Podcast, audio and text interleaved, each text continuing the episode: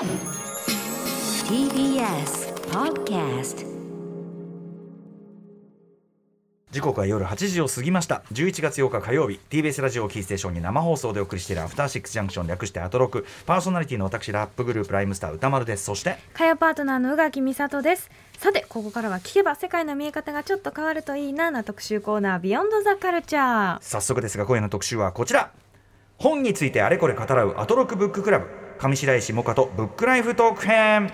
よいしょ。オーディオブックサービス Amazon Audible とのコラボ企画として、えーお送りしておりますアトロクブッククラブ、えー今回もこれまでの読書遍歴や読書に対するこだわりなどを尋ねていくブックライフトークをお送りします。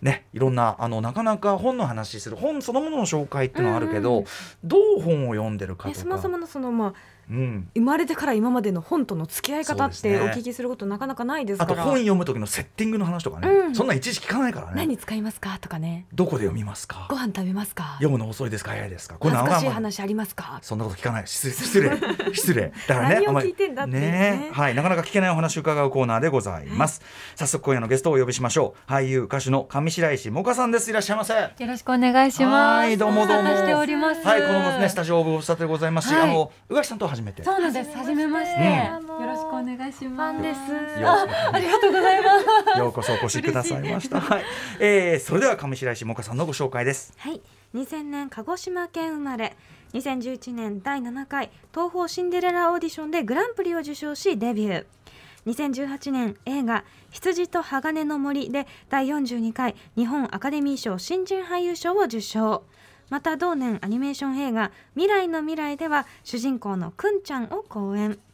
テレビドラマでは NHK の大河ドラマ「いだてん」や連続テレビ小説「ちむどんどん」その他義母と娘のブルース近代一少年の事件簿など数々の話題作に出演されています。また2019年からはアデュー名義で音楽活動を開始。今年9月には3枚目のミニアルバム「アデュー3」を発売するなど幅広く活躍されています。はい、先ほどもアデューとしての曲かけさせていただきまして。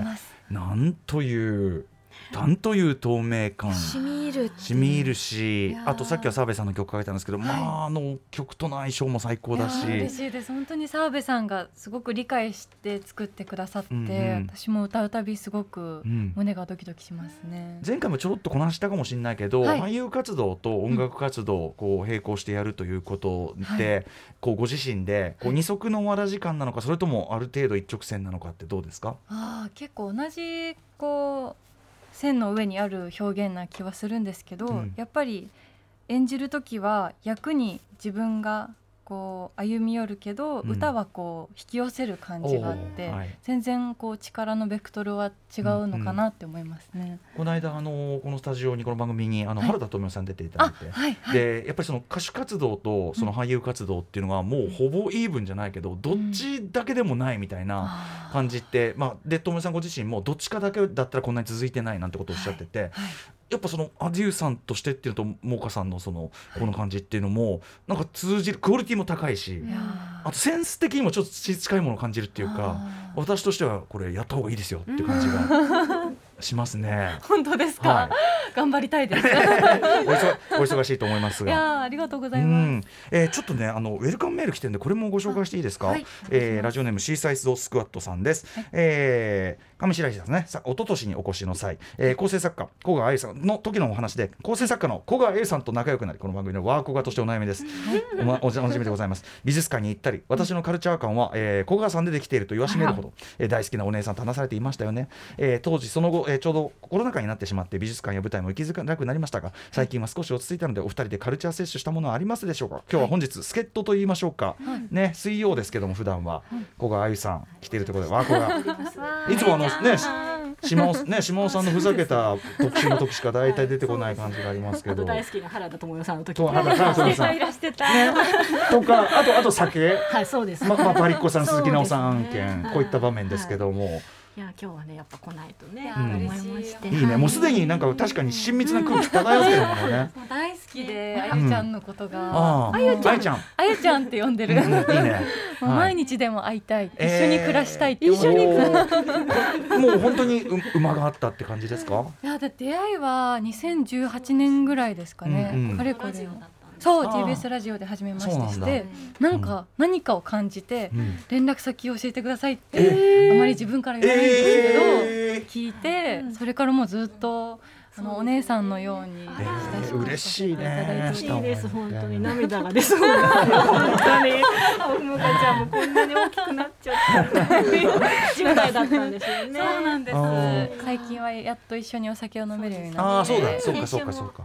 先週もねちょっとお酒カルチャーもねありますもんね。あなたしかもアンダーグラウンドお酒カルチャーですからね大丈夫ですかね。うん。はい大丈夫大丈夫な。なんかそのこの質問で最近二人でなんかどっか行ったりとかありますか？みたいな美術みたいなあのそれこそこじこじ店とか一緒に。こじこじ店。はい。行きましたね。こじこじ店ね。立川のプレイミュージアムっていう。はい。あの美術館にあ朝早起きして行きましたね。整理券をちゃんと取ってね、はい。撮って。こじこじ店を見に行きまはいした、そんな情報全然教えてくんないじゃない どうしてるんですか？いつもちょっとなんかこうえまあみたいな感じでこうモヤモヤするんですよなんで仲いいんですか？って言ったら。やっぱ二人のさこのあれかな？あれは 宝物としてね取っておきたいみたいなとこあるのかな？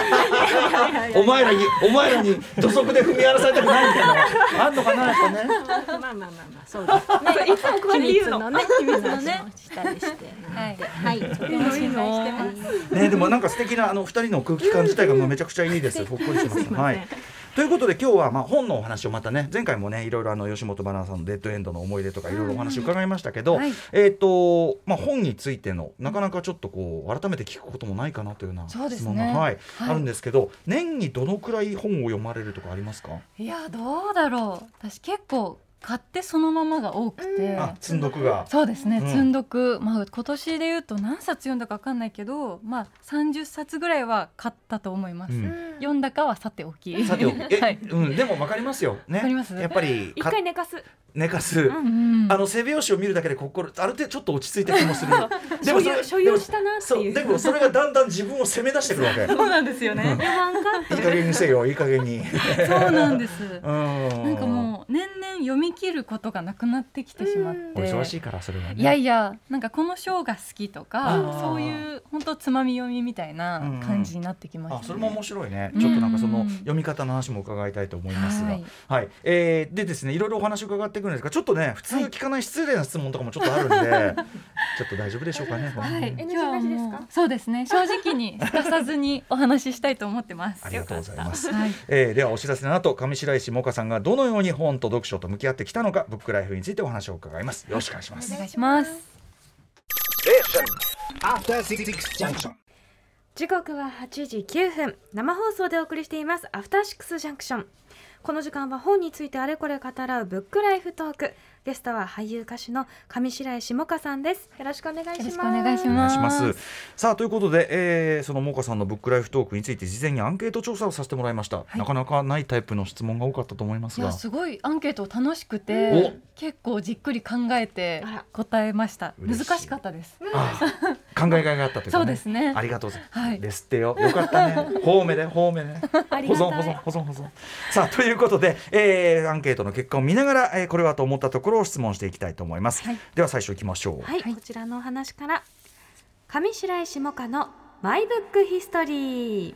はい。ということで、えー記憶に残っている一番最初に読んだもしくは読み聞かせでも結構ですが、うんはい。えー my first book と言いましょうか。はい古いのどのあたりですか本は？そうですね。やっぱり初めてのお使いですね。初めてのお使い、はい。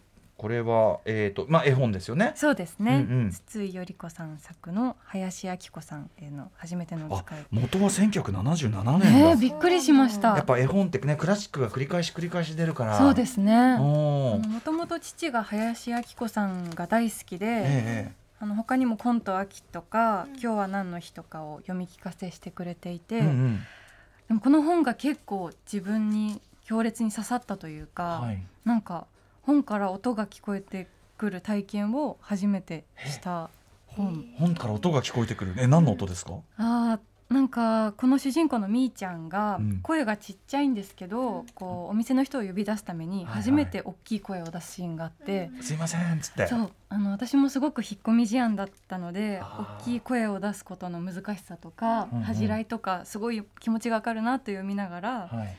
あのみーちゃんが初めて大きい声を出した時うんに、うん。なんかその力強い声が聞こえてくるような感じがして、はいはいすごく記憶に残ってますね。そうか。買い物に行くけどおみ声が小さくてというか小さいしなかなかなかなかこう分かってもらえない段階があるんですよねよね。これね。はい、もどかしさがあって。今の感覚で見るともうこのページとか大人の気分だからハラハラするみた いな。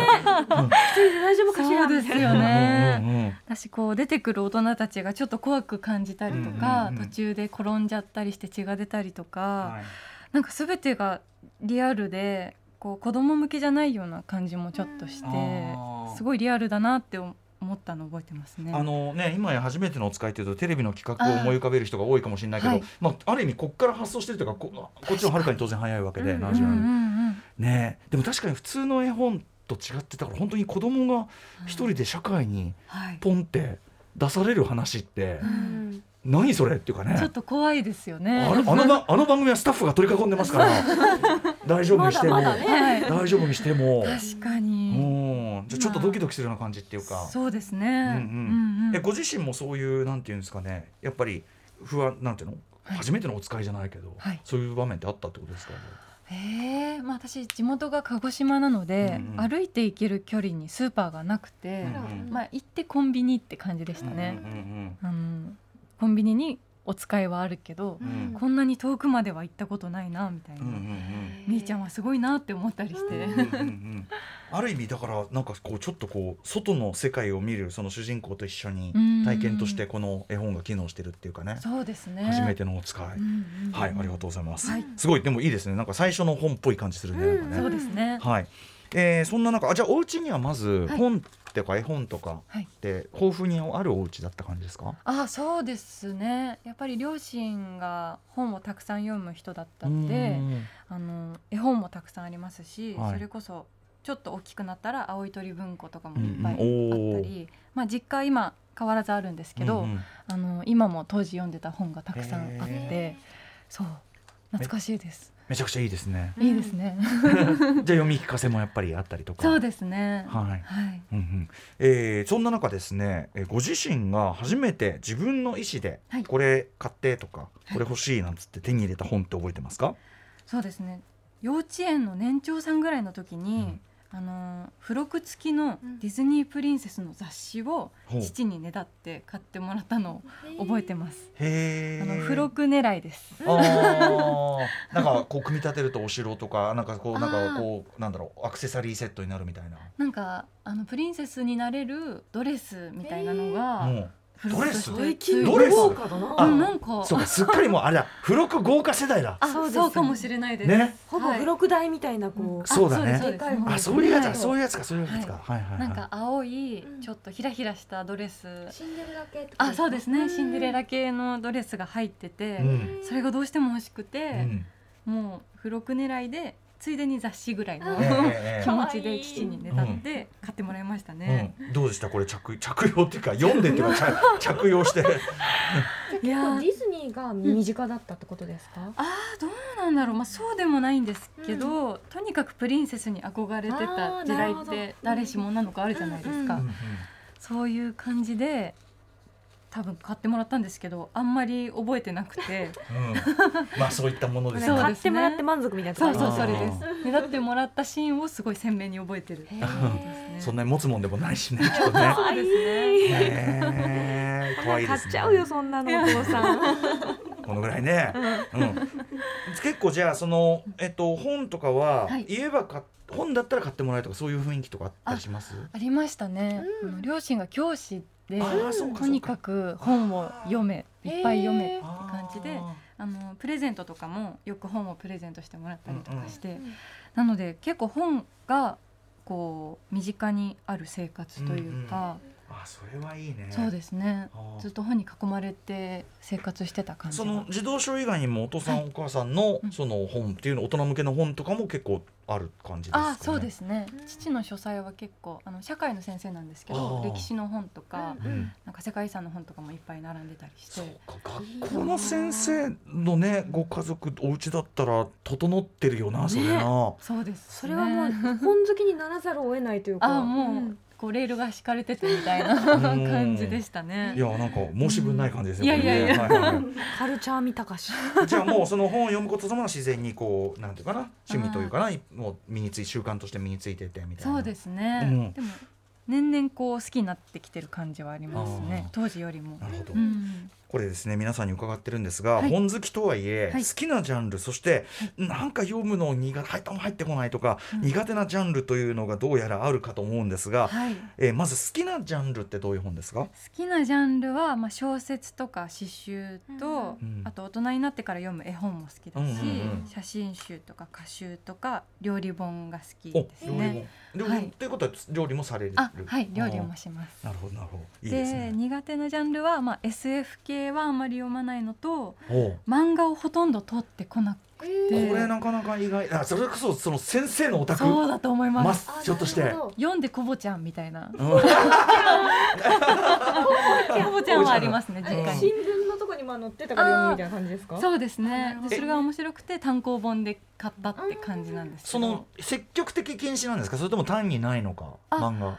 うんなんかほぼみんな読まなかったから、うん。友達が読んでるところしか見なかったりして、うん。あんまり興味がなかったっていうのもあるかもですね。ちなみにうん。テ,、テレビってどうですか？そのテレビのそのアニメの原作がジャンプとかそういうのってやっぱね、うん。うんジャンプっていうかいろいろあったりするじゃないですか、はいはいはい。そういうテレビ的な摂取はどうなんでしょう？テレビは全然普通に見てましたね。アニメとかも見てまあした？見てました。あはい。でもあなるほどなそれでもじゃあ漫画に行かなかったんですねうんそうですね。禁止されてたわけじゃないんですけど、うんうんなんとなく家系的にみんな読まないみたいな感じで、へー。字の方が好きな人が多かったああんですね。そうですね、なるほどなるほど。だから今読んでもすごい時間がかかっちゃって 文法ありますもんね。そうなんです、うん。読み順番が分かんなかったりとか、うんうんうんうんうんこう大事なことってやっぱ大きいコマに書かれるじゃないですか。だからなんかこう例えば告白のシーンとか好きっていうところが大きすぎて それまでをちゃんと読みたいのにうんうんそっちが先に入ってきちゃう目にね飛び込んできちゃいますもそうんねなんかそういうもどかしさがあって、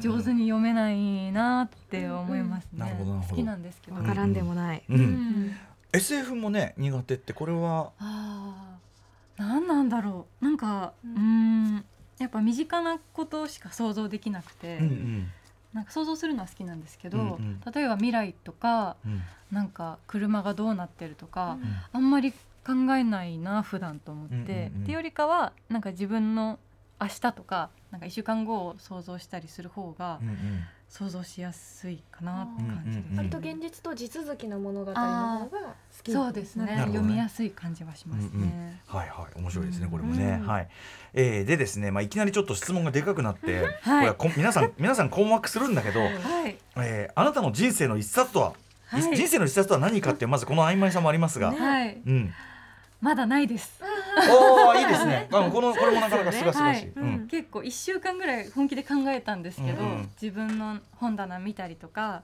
実家の本棚をこう思い出したりしたんですけどきっとまだ出会ってないと思います。なんかこう繰り返し読んじゃってるとかないんですか。それああそれこそ前お邪魔した時に、うんあの紹介した「デッドエンドのはい、前で」吉とかは、本ばなさん。はい。毎年秋が来るたびに読んだりはするんですけど、うんうんうん人生の一冊となると、はいはいまあ、。死ぬ前に読みたいとかそういうレベルですよね、うんうんきっと。うんうん確かに。ってなるとなんかこれから出会えたらいいなっていう感じです。そうだ。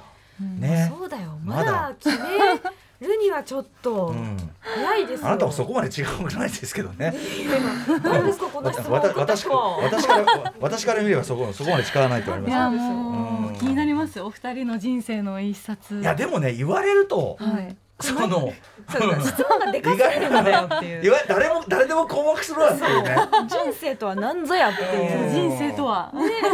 うんってなっちゃうよな。ことかもしれないよそりね。ゃそうだよな。だからあの尾崎世界観のさんのね、はい。あのそまあなんならその自分が書いた本が自分の人生の証だから、素敵。うん、もうそれはそれですごいなってくるね。その時の人生が注ぎ込まれてるわけですし。そうですね。あと荻上チキさんのねこの人生の一冊のがこういう意味であればこうだしこういう意味であればこうだし。すごい細かく。えその答えられるたびに、すすいません。こちらがそこまで考えておらず質問がでかかったですみたいな。ねえこれはちょっと一向の余地。いやでもまあこのこのねこの悩ませるところもポイントかもしれないからね。ね。あなたが思う人生の一冊でいいのだという。でもまだ会ってないのかもしれないというこの回答がすごくままたあのね、うん。モカさんらしくって。なんかいい出会いができたらいいなって思いますね。逆に未来未来を感じさせる感 なんかすごい真面目に取り込んでくださってるのが、もうその返答から伝わってうん本当ですか？ありがとうございます。ありがとうございます。ではでは、えー、ブックライフ、えー、トークね、えー、ブックヒストリー続いていきましょうか。はい。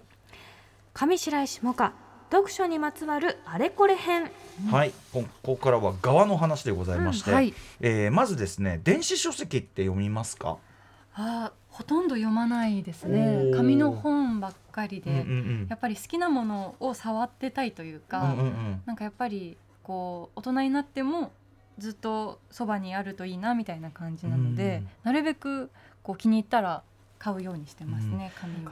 まあやっぱりそのお家に本がもともといっぱいあったお家だと、ないとね、うん。ちょっとななんだかなって感じもしてくる。物で持ちたいみたいな。そうですね。本がない部屋とか本屋がない街とか。絶望する。あね。ーそうですね。つい、うんうんうん。つい口汚くねいろんなことを言い出してしまう、みたいな。うんうん確かに。ありますよねやっぱね。うんそうか。そうかですね。そしてですね、はい。これは読書家の皆さん意外とこれがばらつきがあるのは面白いんですが、本を読むスピード速い方ですか遅い方ですか？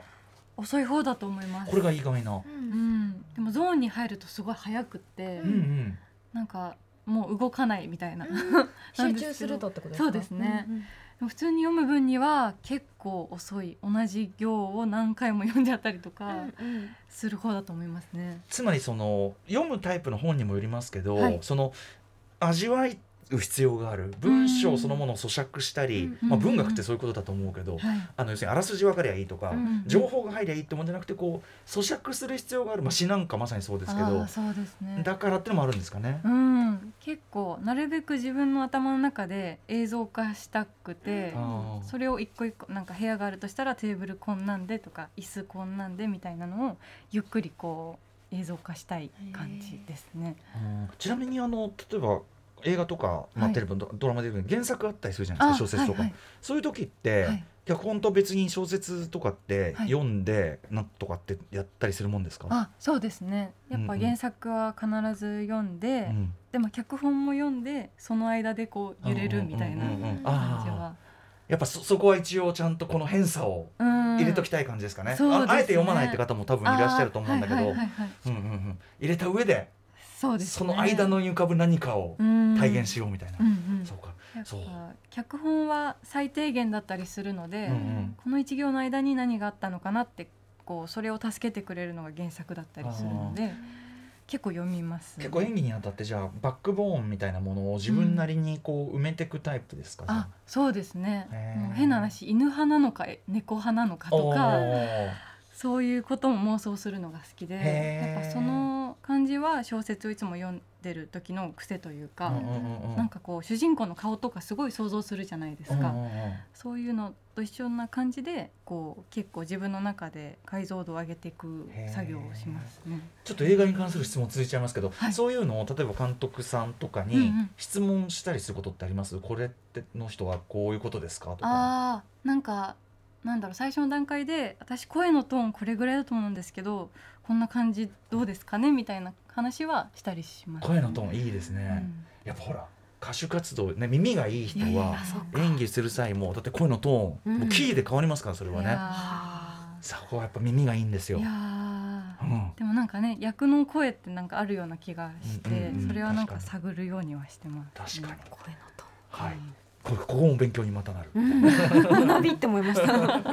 えーあとそのゾーンに入ると早いも面白いですね。やっぱ本ってそういうことよね、あーそうです、ね。こうダイブできたらってことですよね、うんうんうんうん。入っちゃえば。そのだから苦手な本って結局入んないのよって話よね。入らないですよね。うん。何なんでしょうねあれ。うん。いや本当に。うん。世界観によってあのそれはもう皆さん終わりだっていうのはね、うん。なんかね。はい、えー、でですね本を読むセッティングなんですけどいつも読む本を読む場所とかありますか？いつも本読むのは家のベッドの端っことか、うん。あと湯船でも読みます。あ出た。お風呂で読むあ出ました？入浴派。時々いるんで来すよ。た。そうなんだ。湯船読む派。あのーすいません読まない派として気になる。毎回同じ質問してるんですけど はい。あのー湿っちゃって本が波打っちゃったりとか、はい。すませんか？気になりませんか？しますね。でもうん。それ、そこまでも好きで、あーやっぱそうなんだ。なんか自分のものにした感じがするし、私あのお風呂のドアをちょっと開けたらそんなにこう湿気でそうですねこもらないのうんうでん。好きですね。私脚本も結構お風呂で読むことがお多くてー。その癖でなんか続きが気になるからお風呂に持ってっちゃうみたいな なっちゃいますね。でもお風呂って他なんもないからまあ確かに。あそうなんですよ。なんか飛行機乗ってる時と同じ感覚で電波もないし、うんうん。これしかやることがないみたいな、はいはい。その空間に本を持ち込むのは結構贅沢なので、確かにしてますね。えでもそのゾーン入ってこう いなんていうの？のぼせるもしくは湯冷めみたいな。現象もね。私よくやるんですけど、はい。ありません？なんかお風呂入ってて普通に暑いわと思ってあの、お湯沸かすやつピッて切ってたら、うんうんうんめっちゃ寒くなって終わったみたいな。すごい何のために？何のために？風呂場に入たったの？だの苦行みたいな。最高ですなります。なりますよね。私一回椅子に座ったりします。あのあ出て、えー。お風呂の椅子、風邪ひくって。そうですよね。よくないと思うんですけど。分かっててもやめられないんですよそうなんですよ。だから集集中癖のね産物かもしれないですねそれはね。そうですねあとなんかこうアンケートの方で僕面白いなと思ったのは、はい。えっと昼平日昼過ぎのガラガラの各駅停車でポカポカの日に当たりながら読む。はい。これなどこ？これ何、これなんか理想なんですけど、うんなんか本どういう時に読みたいかなって思った時になんだろうもうガラガラの平日のお昼の電車で、ちょっと日が時たまこう差し込みながら読むのって絶対幸せだろうなと思って。ゴトンゴトンってちょっとね静かに揺られて。池上線とかで 具体的。ごまなるほどごまと止まりながら、うんうん。だからそんなに混んでるあのだからその都内のさあんな山手線のああいうんじゃなくて、うんうん。そんなに乗降もそこまでなくて、そうで昼だし。すねはい。なんならこうあれ電車のあのお尻だけ暖かいのとかさあありまね。好き。ね眠らす気だろうと、うん。うん。でちょっとこうそうですね。うとうとなりながらでも読むみたいなのが結構理想です、そうか。それじゃちょっと浮かんで理想の絵面でもあるんですねあそうですね。具体的にそんなやってるっていうよりは。はい。ね。とかまあ新幹線の中とかも。新幹線ってすごいいい新空間ですよね。新幹線は俺読書一番はかどる場所だと思いますよ。いや一生乗ってたいまである。ねうん。わかります。なんなんだろう。行き帰り。乗ってたいなっていう、だって何もしなくても、うん。新幹線が走ってると何かは進んでるから、うんうんうんなんか安心するもったいなくはないみたいなそうですよね。移動はできている。そうそうそう、で飛行機と違って別にその立ったり座ったり別にさ、ねもうちょっと自由だし。そうですね、こうベルトしなくてもよかったりとかね、うんうんうんそこまでの閉塞感もないしうんっていう。新幹線静かだしさ、最高じゃん新幹線、ねお酒飲んでもいいし。本当ですよ。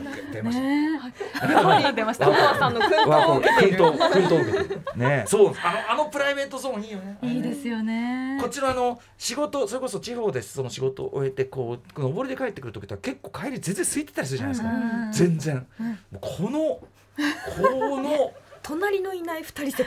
いいですよね。最高ですよね。なんか匂いもいいですよね。匂いよなんて言うんだろう。ああでもあるか。なんか新しい匂いっていうわかりますわかります。新鮮な匂いがする感じ。うんなんかどこ家じゃないんですよ。家だとだらけちゃうところうんがうん。確かに。程よい落ち着き感ですね。読めるもう帰りだとしかもさもうあの最初行きはさあんなに眠い眠いとか言ってたのに、うん。もう仕事を終えてるからそういう時に限って、ね、わかります。何なんだろう。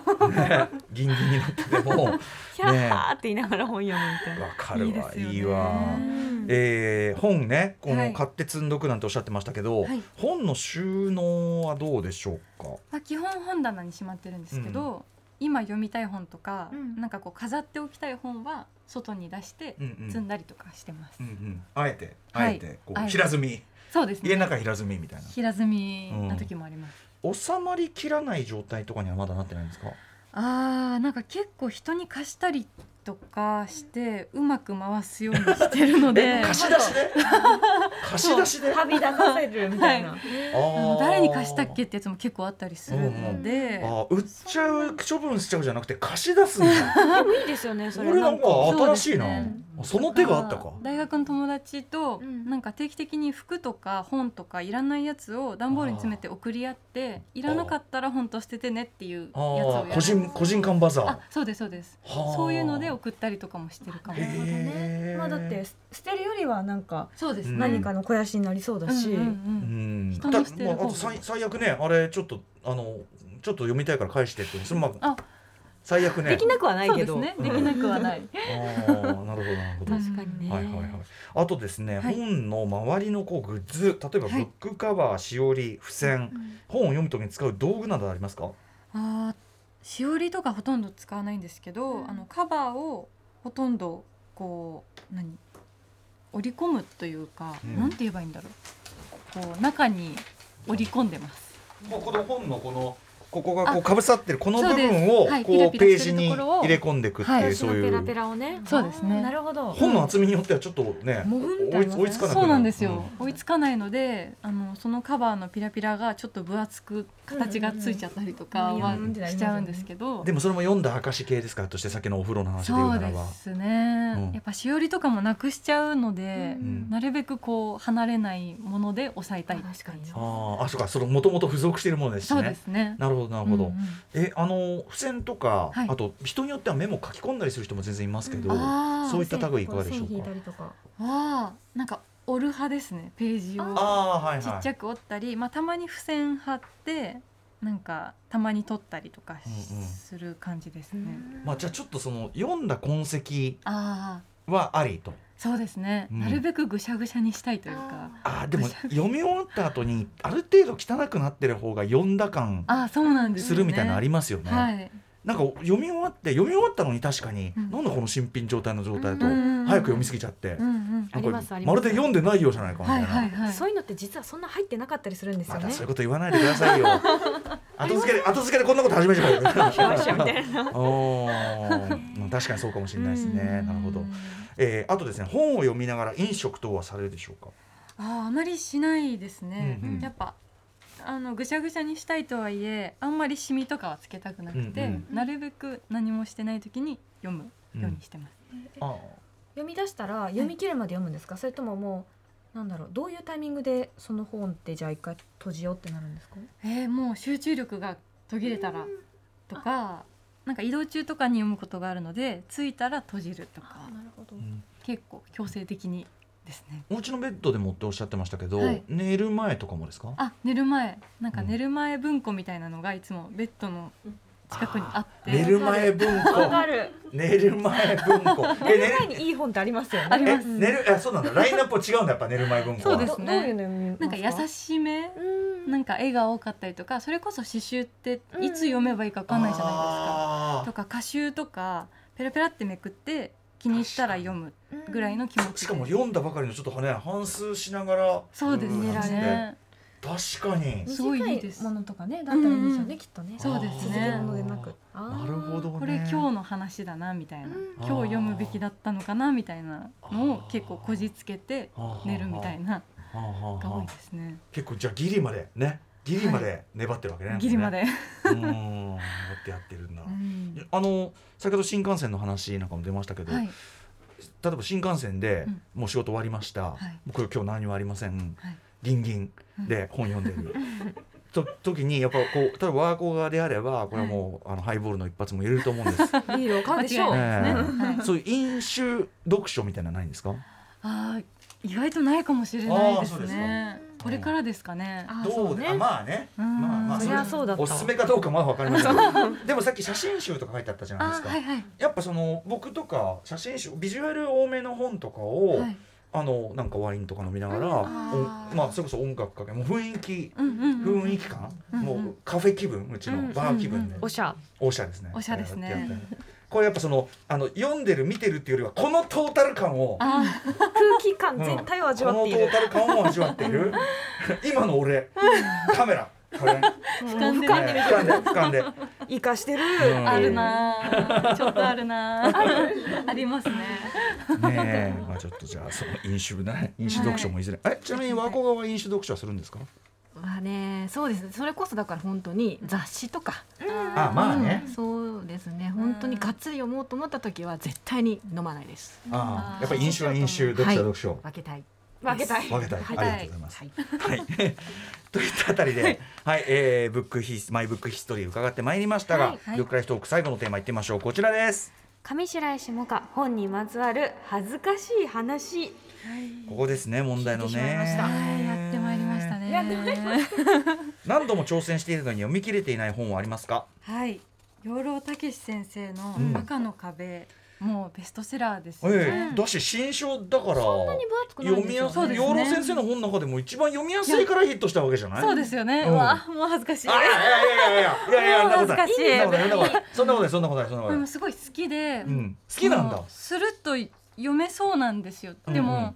なんか読めないんですよね最後まで多分私の集中力の問題なんですけど。養老先生の言うことに納得してないんじゃないですか。かなんか真ん中ぐらいでもう分かったような気。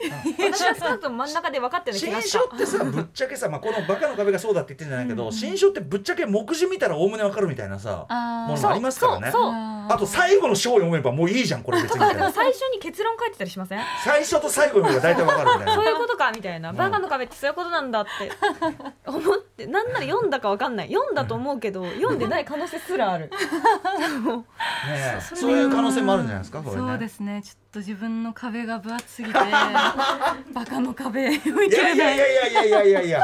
バカの壁はじゃあ何で出会ったんであすか？そう確かに。はあの姉の本棚にありまして、うんうんうん。姉の本棚を一番近い本屋さんっていうふうに呼んでるんですああいいですねこれね。勝手に引き抜いて読み始めてわすっごい面白いなって思ったおお面んですけど。白がってんじゃん、うんなんか読破できなくて。あるある。よなんででしょう。ある。ある？あります？ありますあります。えー例えば？でもそういう新書系私基本的に苦手なので。あなんか前からおっしゃってますね。そうあのなんかもう理解してしまった。いやそれはいいんだよ。それはそれは読んだに等しいじゃん。だって。そうですね。見切ったんだったら、うん。こういうことだって言ってすみたいな時はうんうん。ありますよ。それは全然いいと思いますけどね、はい。多分ね納得してないんですよ。途中で面白いんだけど 面白いんだけどはあそうかな。そうか先生すいません。そんなことないです。でもあのモネさんお姉さんもあのねはい。上白石モネさん、あのーもうじゃあ本好きで本棚がバーンってあって、はいえーあの読書傾向の違いとかってあったりするんですかお二人は？ああ姉は割と硬派な本硬派って言ってもなんだろうって感じですけど、うん。結構ちゃんと全部読むって感じなんですけど私は結構パッケージ買いというか、うんうん。なんか良さそうだから買買うとか、うんうんちゃんと全部読まないとか結構いい加減なところがあるんですけど、うんうんまあ、結構本棚に並んでる本は違いますね。でもなんか傾向違う方がねその隣の本棚、ああ楽しいですよね。そうですね。貸したりとか、うんうん。帰ってこないなとか そういうのもあったり。勧め合ったりとか。そうですね。勧め合ったりとへか。あそれはめちゃめちゃいいですね。はい。知らない世界。でもまあまあね。まあいいですよそんな。いいですか？うん壁はあるもんですすいませねん言わせてください。誰にでもありますというね、えー、あとですね恥ずかしくて人に言えない読んでいない名著というのはありますか？はい。いやこれ恥ずかしいんですけど太宰先生おのう。人間失格恥ずはかしくないよ。ちゃんと恥ずかしくない。読んだことありません本当ですか？同じことずっと言ってますようねん、誰だそんな。あのだなんか我々も最近ねこの。番組で、そうあのミニ太宰ブームが起きつつあって、なんか伺いました、はい、今更のように、にこれはラランド西田さんにお勧めいただいたはいはい実験談というですね、はいこれもぜひまたまたみまたおすすめですけどわかりました、なんかあのさ言っちゃえばさ人間しかもそうだけど、おくどくどしくさまた同じ話くどくどしくしてるよみだからたいな僕はダメなんですみたいなこと一緒に言ってるんだけどそれ芸風なんだよねルそうそうープ芸でも多分もっと笑えるループ芸をしてることがあってそれが知見実験談マジ。読んでみたい俺小説でこんなに笑ったの初めてぐらいの本当ですか？最近ねパック本当にしょんもうなんかとか思いながら。アホかみたいな。なんか太宰先生と笑いって結構なんかかけ離れた場所にある、でしょ？よくぞ。思よくぞ。よくぞ。よくぞ。よくぞ来来週の特集のフリー。よくぞ。よくぞ。いや笑えるんですよね。ねえあもう我秋とがかうん。ああ秋。ああ秋はね。これもあの読書のかな読者のあのリスナーの方にねねお勧めいただいて。もう私ぐらいのねもう物書きになると、はい。もう秋というネタでねもう常にもう文章を書けるようにエッセイなん。て書けちゃうもんねう書けるからもう常にネタをねネタの仕込みを怠らないのであるとか言って 心底もう秋といえばみたいなしょうもない連想ゲームとなんでこんなことを書いたのかよくわからないけどうんよくわからないけどまあきっと何かなのだろうみたいなことだけが本当に取り留めなく書いてあるだけのなんだこれっていう。からやっぱ知られざる太宰治ってあねって、多分そこから言ったらもしかしたらすごく好きになれる気がします。でそこで若干適度の見くびりとともに人間資格を読めそうそうそうそうばちょうどいいのかもしれ言ってもないですよね。可愛い人なんだよなって思いながら読むうんはいはいとはい。変わる気が。出た出たループ芸来た来たみたいな。また言ってらみたいなね。なるほど、うん。なんか絶対読んだら落ち込んじゃうような気がして、まあ確かにねあれはちょっと落ちちょっとね、知らないだやっぱ実験台読みましょうそうですね。そこから入ってうん。でこう帳尻を合わせるように。あとあと人間失格に本当にこうなんていうか食らう人は、まあ、ある意味その、ほらそのなんかこう人間をこうはははすに見てさこううんいやいやら自分のいやらしい人間でってさ、うん。そこにシンクロできる、まあ、ある種賢さがあるから。とかねなんかこううん細やかさといか。そううそうそうそうそうそう、はい普通の人そこまで考えてないよってことまで考えちゃう人だからっていうのはある繊細な人には刺さるかもしれない、なるほど、うん。あねよくその発言の裏を深読みしてばかりいてってねおっしゃってる。うん。まさにその話でもあるそもんね。こは食ってきます。うん。これは嫌味かって全部読み返してしまうああ私に対する嫌味かおみたいな喧嘩か。みたいになまあでもありますよこんなのはね。ね。はい、はい、えーあとですね、はい。先ほどの私のねこう大判の写真集なんても言ってましたけど、はい。見せる用の本というのはお家にありますでしょうか？あります気持ちがいい。笠原美智子さんの「ジェンダー写真論」というもうものすごい分厚い本があって、え写真をあの知りたい人は、うん。とにかくこれを読めっていう本へであの私は大学の課題用に買ったんですけど、うんうんうん。分厚すぎて本当にちょっとしか読まなかったので、あのうん今は立派なインテリアですね。置いててかっこいい。置いててかっこいい。まああれですよね。いずれいずれ読みうるってこの本を置きうる家である これが似合う。い必要になるや本当ですよね。この本の価値は分かっている。なんとなく分かったんですけど、うん、なんか読み切れなかったな。まだ今ではないそうですねいつか読むかなって感じで置いてありますうね。んいやでも気持ちは分かりますね。うんこれねかっこいいですよねこれ置いてあったらジェンダー写真の。本当分厚くて、うんどんぐらいだろう何ページあるんだろう結構そんなに？はい分厚いので、とても持ち運べるような本じゃないし、えーあでも面白そう。ちょっとトライしてみようかな。ね、うん。なんかちょっと気になる感じではあります。ぜひぜひ。里山社から出ております、えーはい。笠原美智子さんのジェンダー写真論。はい。はい。はい。そしてさらに、あとあのアンリ・マティスが画家の中で特に好きで、うんうん。その画集は結構かっこいいのでうん。置いてます、いやいいじゃん。全然全然何の問題もないですよ。はいこれは恥ずかしくないと思います、うんうんうん。好きなんですもんね。はい好きです画集をねまあ絵を絵を飾るのもんでもありますもんね。そうですね。そういう意味ではその先ほどのそのなんていうの今気になってる本とかを、まあう内内平積みっておっしゃってましたけどあ,、る意味ね、はいそういうのもこうアアートワークとしての本っていうのも当然あるから。そうですね。うん、なんか、うん。あとそれがこうイケてる本に囲まれてれば気分がいいっていうんだったら置いた方がいいよねそれはね。ある。うん。それはある。あるでしょう。かこれを置いてるわたこれを平積みしている私のセンス、うんうん俯瞰。カメラ。カメラ。カメラ。カメラ。い。いいですよね。はいいやでもあのいいいいと思います。やっぱこれは誰にでもあるという話を伺うだけでも勇気が出ます。確かに。よかったです。ちょっと近く感じました、よかったです、同じだ。はい、その他ダメ押しのように本にまつわる恥ずかしいお話があればぜひ教えてください。そうですね。うんなんかこう本の匂いがすごい気になる気になるっていうか、うん。まあ匂いフェチなところがあるんですけど、うんうん。古本の匂いって全部違うので一個ずつ嗅ぐのが好きですね。へえ、これうんな、なんなんですかね？確かにありますね。ありますよ。ね。な、その、その本屋の消毒っていうか、なんか、あれだったりするのかな？なんなんですかね？すかね？すごい独特な香りですよね。あと、まあ、本がもちろん経年変化して出すイうんンクなのか、紙紙なのの匂いってありますよか。ねありますよねあの匂いとか、うんへえ。私前古本買った時に、すごい80年代ぐらいのレシートが挟まってたことがあって。なんかロマンチックって思って、うんうんそういうのも含めなんかこの本を誰かが大事にしてたとか時間が経って今自分の目の前にあるみたいな状況がすごいロマンチックだなって思うんですよね。間違いない。えあの、うん。あの古本屋さんに行くんですか？あ行きます。それ何かを探しにというかうん。その目的なく行く感じですか？そうですね。へー。フラッと行ってそれこそパケ買いをよくしたりえ。とか、なんかだから。ね、レコードにおけるさあのやっぱ古あの中古レコードとかもそうですけど、まあ、ジャケ買いっていうのも世界も当然あるし、そしてあのレコードをこうディグしている、まあ、DJ とかのレコードディガーたちも匂い嗅ぐみたいですから。あそうなんですそうなんだ。ねえどこのレコードだからレコード匂いあるんですよやっぱりそのジャケもそうだし、レコードそのも匂いあるし以前あの「笑っていいとも」ライムスター2度目出た時の DJ ジンのネタはそれで匂い嗅ぐのが好きなやつが、えー、と日本にはないアフリカの伝染病にかかったっていう話、ついてたんだ。そうなアフリカから来たんだ。うん、笑っていいんだかなんだか分かんない話ですけどね。うん でも古本屋さんでどういう本買うんですか？あーどういう本？